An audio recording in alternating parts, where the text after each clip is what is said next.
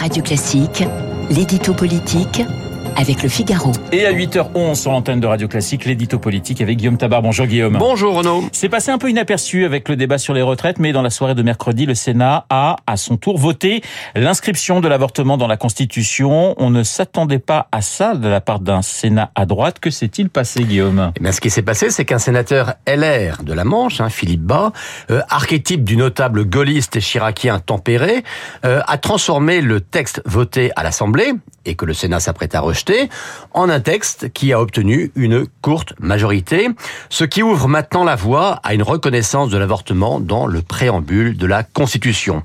Donc, Philippe Bas a fait faire un grand pas en avant à un projet qui était porté par les mélanchonistes, les écologistes et par les néo-féministes.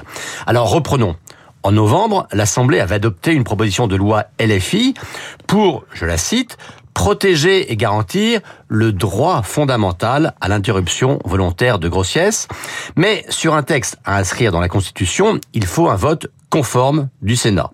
Or, en octobre, les sénateurs avaient déjà rejeté une PPL voisine, donc tout le monde s'attendait à un nouveau rejet mercredi soir, jusqu'à ce que le sénateur LR, hein, ancien collaborateur de Simone Veil et de Jacques Chirac, modifie la rédaction du texte et fasse basculer une poignée de LR et de centristes qu'il en fasse basculer peu, mais suffisamment pour aboutir d'une courte majorité euh, à ce texte qui permet donc l'inscription de l'avortement dans la Constitution. En quoi cette modification a-t-elle été décisive? Eh bien, euh, Mathilde Panot et les députés qui la soutenaient euh, se proposaient d'inscrire dans la Constitution un droit à l'avortement.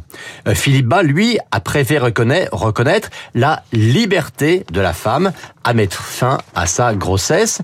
C'est vrai que un droit fondamental et une liberté, ça n'est pas la même chose, mais il faut bien comprendre que la question n'était pas de choisir entre la formulation panneau et la formulation bas.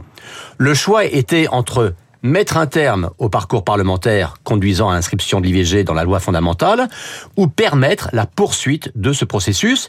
Et c'est ce qu'a permis Philippe Bas. Alors il a beau prétendre avoir voulu empêcher les plus radicaux, ce sont bien eux qui ont crié victoire trop heureux de ce cadeau. Et ce qui est paradoxal, c'est que Philippe Bas fut président de la commission des lois et à de nombreuses reprises, il a déploré, il y a encore peu il le faisait, la prétention à tout mettre dans la Constitution. Et aussi, il est paradoxal qu'il invoque Simone Veil, alors que Simone Veil elle-même, lorsqu'elle avait été chargée par Nicolas Sarkozy de retravailler le préambule de la Constitution, avait dit explicitement qu'il ne fallait pas y mettre l'IVG. Alors que va-t-il se passer maintenant? Le texte peut-il aboutir? Alors, on l'a dit, il faut un vote conforme. Or, à ce jour, la version du Sénat n'est pas celle de l'Assemblée. Alors, les pro-constitutionnalisation le déplorent et vont tenter de rétablir leur texte, mais s'ils n'y arrivent pas, ils préféreront voter le texte de Philippe Bas plutôt que rien du tout. Ce sera pour eux un premier pas. Ensuite, s'il y a ce vote conforme, eh bien, ça ouvre automatiquement la voie à un référendum, automatiquement, mais il faut quand même qu'Emmanuel Macron décide de le convoquer. Le fera-t-il? Bon, on sait que c'est toujours périlleux hein, d'organiser un référendum, surtout par les temps qui courent.